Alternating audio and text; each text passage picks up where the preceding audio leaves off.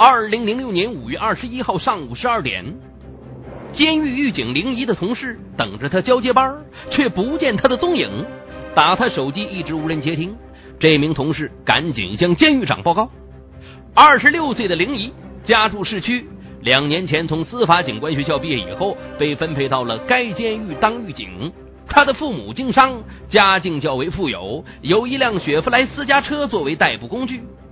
监狱长没有看到灵异的车停在车库里，打电话同他的父母联系，得知他这几天没回家。很快，灵异办公室的门被撬开，只见他倒在地上，早已没了呼吸和心跳。初步查看是触电身亡，细看颈部有勒痕，办公室还少了一套备用警服。随后发现，在灵异所负责的监区里面，李金炳和张佐这两名犯人离奇失踪。据监狱大门处的值班民警回忆，五月二十一号凌晨三点钟左右，林怡开车出去接女朋友进监狱，大约一刻钟以后，又开车带着女朋友出去了。种种迹象表明，这是一起有组织、有预谋的杀警越狱事件。是谁杀了狱警？越狱计划又是怎样出笼、付诸实施的呢？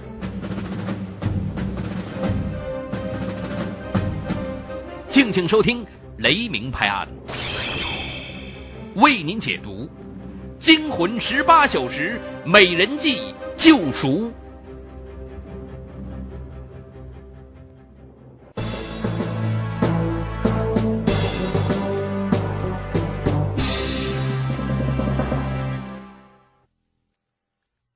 发生的当天晚上九点钟左右，在铜三高速公路霞浦路段发生了一起追尾事故。交警发现肇事车辆正是临沂的那辆雪佛兰轿车，随后全面开展布控。很快，李金炳、张佐、鲁丹琴三名犯罪嫌疑人被抓捕归案。经连夜突审。李金炳、张佐和鲁丹琴对犯罪事实供认不讳，至此，一个精心策划的杀人越狱计划浮出了水面。李金炳自被关进监狱以后，就处心积虑的谋划越狱。二零零六年二月，他所在的监区里面来了一个叫张佐的新犯人。二十六岁的张佐是浙江苍南人。因犯抢劫罪和故意伤害罪，被法院判处有期徒刑十五年。令李金炳惊奇的是，张佐家境非常富有，出手较为阔绰。张佐认为李金炳头脑活络，很能谈得来，两人一拍即合，很快结成了老友。随后，李金炳拉拢张佐，多次密谋越狱。他俩利用帮教的机会，想方设法与狱警林怡拉近距离。在闲谈当中，李金炳得知林怡还没有女朋友，灵机一动，便决定联系初恋女友鲁丹琴，把她介绍给林怡，然后利用林怡对鲁丹琴的好感，寻找越狱机会。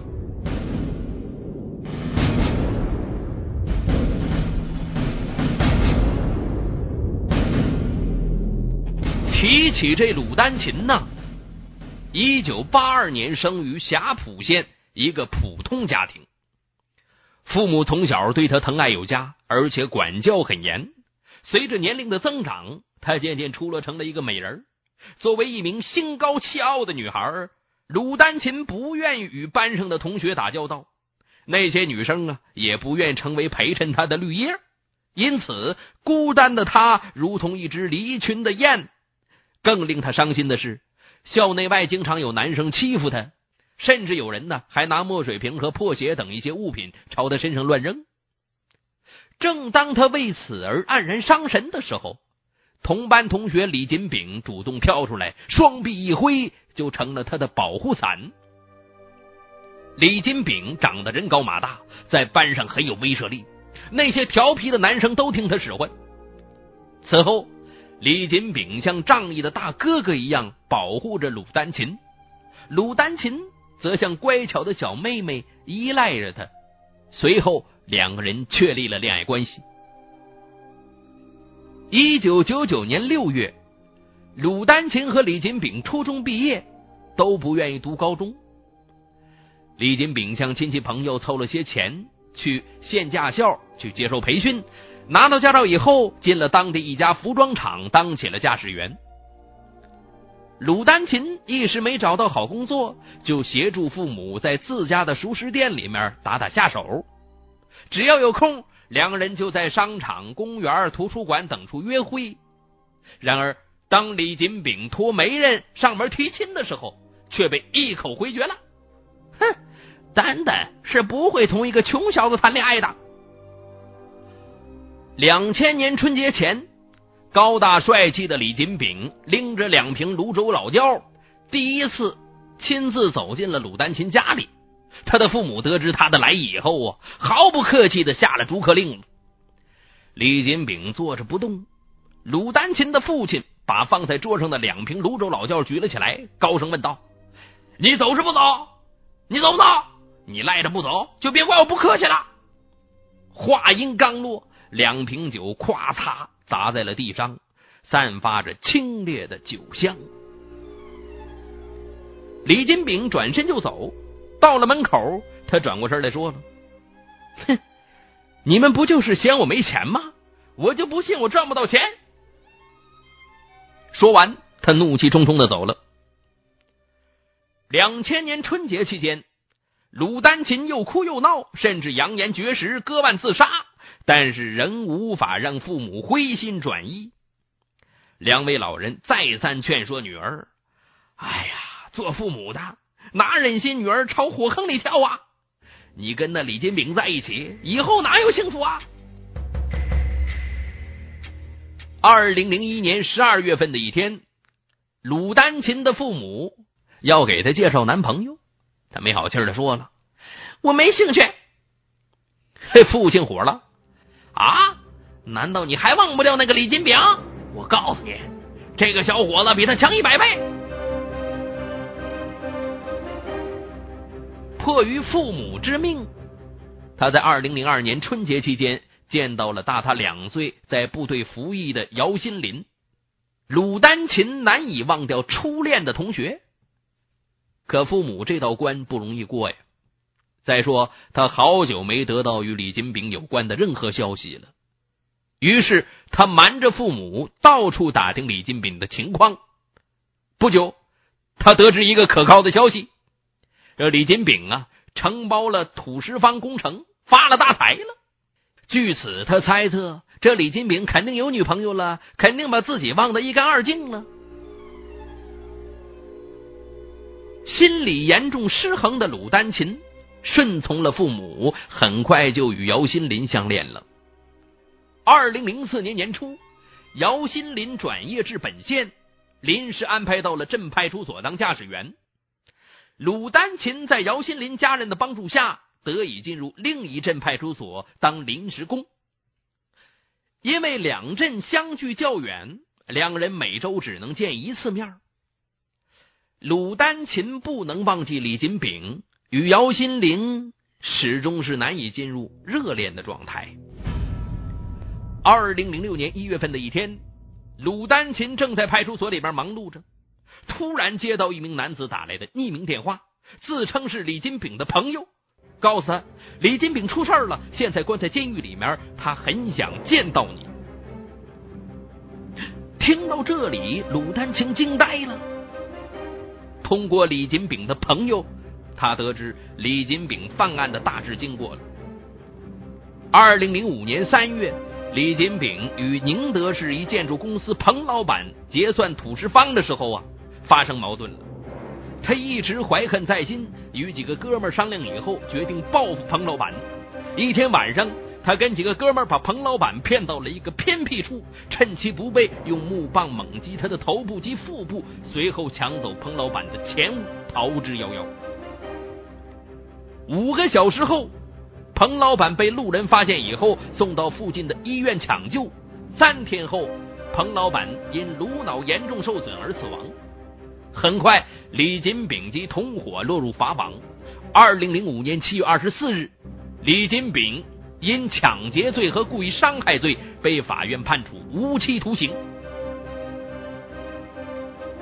此后啊，鲁丹琴便跟狱中的李金炳有了信件来往。在信中，李金炳流露出了深深的忏悔之意，就说：“在这个世界上，我最对不起的人是你，我的心里永远装着你啊！我本想做生意赚大钱的，早日去你家里去找你。”在你家人面前扬眉吐气，万万没有想到一时不慎让我沦为了杀人犯。我本以为这辈子连见你的机会都没有了。啊，这是李金炳写的信。鲁丹琴蘸着泪水给李金炳回了几封信，他还告诉李金炳，在父母的张罗下，他谈了一个男朋友，但一直没有忘记他。总盼着他突然出现在自己的面前。考虑到安全检查等方面的因素，两人在信中以兄妹相称。鲁丹琴在信中不仅留下了自己的手机号，还说呢：“几年没见了，好想听听你的声音。”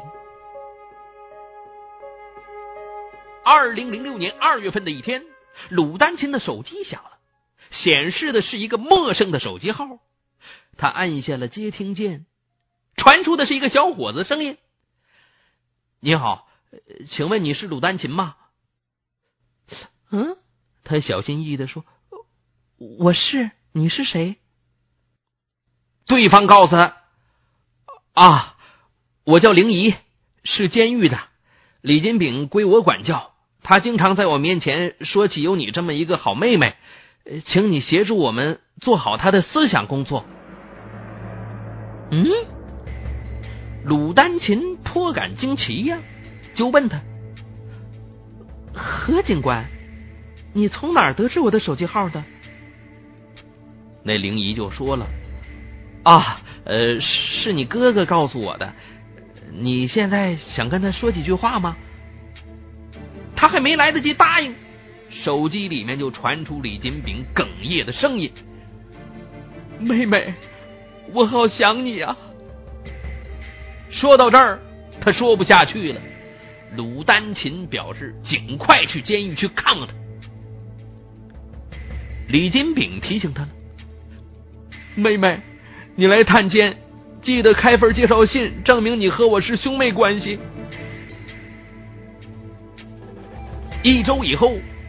鲁丹琴利用工作之便开了一份户籍证明，他带着这份证明乘长途客车颠簸了十三个小时以后赶到监狱，见到了狱警林怡。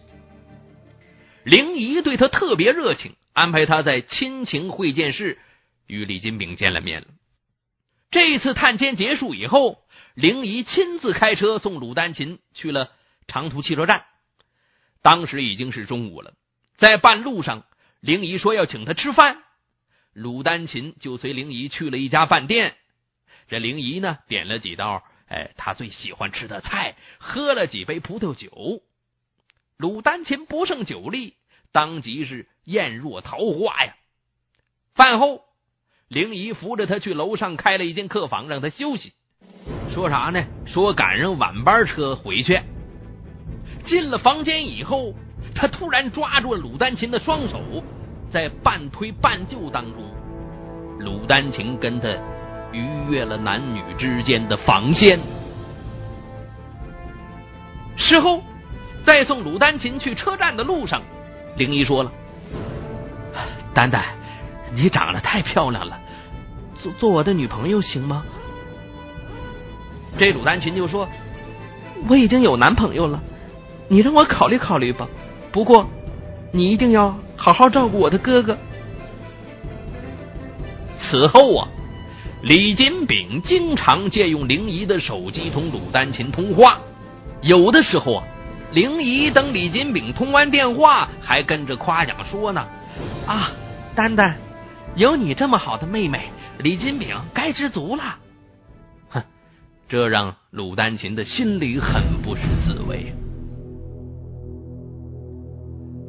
二零零六年五月二十号是星期六，当天上午，鲁丹琴正坐在家里打电脑游戏，突然手机响了，原来是灵姨打来的。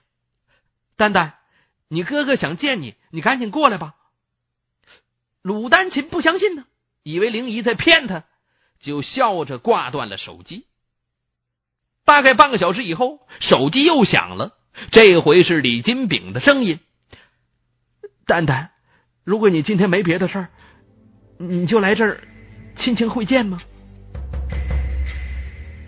跟李金炳聊了几句之后，鲁丹琴答应去见他。灵姨让他直接打车过来。鲁丹琴说的：“这么远的路得花好多钱呢，我可拿不出。”但是灵姨说呢：“这打车费呢，他来解决。说你放心大胆的过来吧，到市区之后就打我手机，我开车去接你。”当天下午四点钟左右，鲁丹琴告诉父母：“啊，说去男朋友家玩，今天晚上不回来了，就住在他们家了。”随后。他出门拦下了一辆出租车，在车上，鲁丹琴反复思考同一个问题：灵姨是不是真的喜欢上自己了？他的头脑里像乱麻一样。不知过了多久，终于理出了一个明晰的答案：不管灵姨喜不喜欢自己，都要借助他的力量，让哥哥安心改造。这哥哥他其实就是李金炳吗？啊，一定要让他以出色的表现获得减刑的机会，这样呢，自己就算对得起他了。五月二十一号凌晨三点钟左右，鲁丹琴抵达监狱门前，灵姨提前接到他的电话，正坐在私家车里等着呢。鲁丹琴在副驾驶座上坐定之后，灵姨就暗示他了：“哎，你你赶了这么远的路，困了吧？”要不我带你去开房休息一下。鲁丹琴当然明白开房的意义，就说了：“我在出租车上一路睡到的，一点都不困。我想马上见我哥哥。”就这么的，灵姨只好就驾车带他进了监狱。鲁丹琴随灵姨进了他的独立办公室，这灵姨让他在沙发上休息一下。等到上午九点以后，让他去那会见室里面去见哥哥。鲁丹琴努着嘴，然后朝他撒娇说了：“林警官，人家连夜赶过来了，不就是想见哥哥一面吗？你去监舍里面把他带出来吧。”这灵姨双手一摊，说了：“这可是监狱的会见规定啊，我怎么能违反呢？”鲁丹琴就说了：“那好吧，我马上回家，你开车送我去汽车站。”经不住鲁丹琴的软磨硬泡，灵姨终于点头同意了。哎，强调说了：“下不为例啊，这是第一次，也是最后一次。以后你要见哥哥，必须按规定行事。”说完，他让鲁丹琴在办公室里等着，自己拿着一串钥匙去监舍了。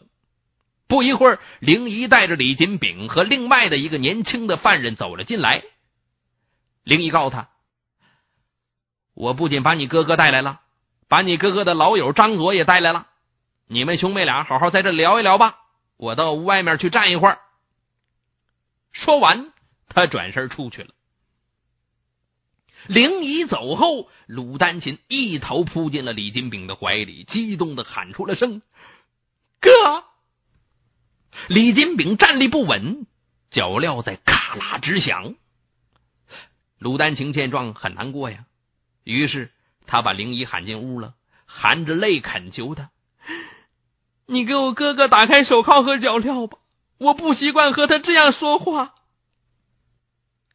灵姨看了他一眼，默默的打开了李金炳的手铐和脚镣。